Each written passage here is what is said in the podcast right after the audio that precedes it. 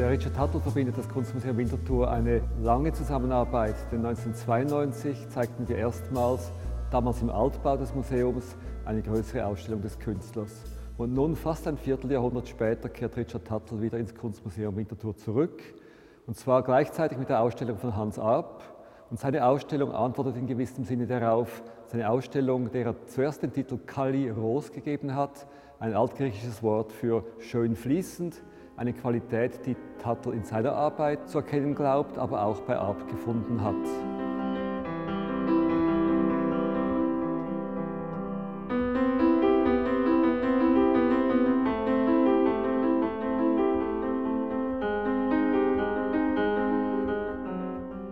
Doch was sind das für Werke, die Tuttle nun in Winterthur zeigt? Er selber nennt das ein Alphabet, ein Formal Alphabet. Das heißt, es ist eine Gruppe von 20 Zeichen, könnte man sagen, die sich auf den Wänden entfalten. Es sind Pappkartons, einfach bemalt. Und der Moment war unglaublich eindrücklich, als diese Pappkartons von der Kiste auf die Wand kamen und als man plötzlich erlebte, wie sie sich entfalten, wie sie zu Bildern oder zu Objekten werden, die die Wand und den Raum in Anspruch nehmen oder dominieren sogar. Sie sprechen miteinander, aber so wie Buchstaben miteinander sprechen, sie fügen sich zusammen. Es sind aber Zeichen, die keinen Code haben, sie lassen sich nicht aufschlüsseln. Auch wenn sie hintereinander gereiht sind, ergeben sie keine uns bekannten Wörter.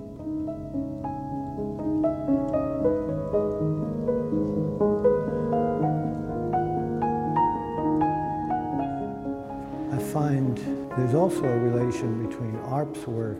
If you look at the edges of uh, an Arp sculpture, um, you will find uh, a certain warmth, uh, but then the actual artwork uh, resolves in a cool, with a coolness.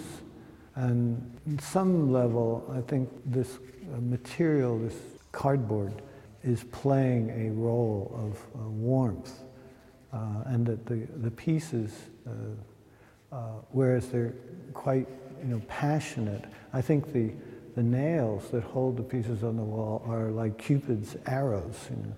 So that you have this very hot, passionate world that then needs to be cooled down, and you have the first step to the warmth of the board, and then the, the whiteness of the wall or the space that the pieces sit in. But these are just speculations.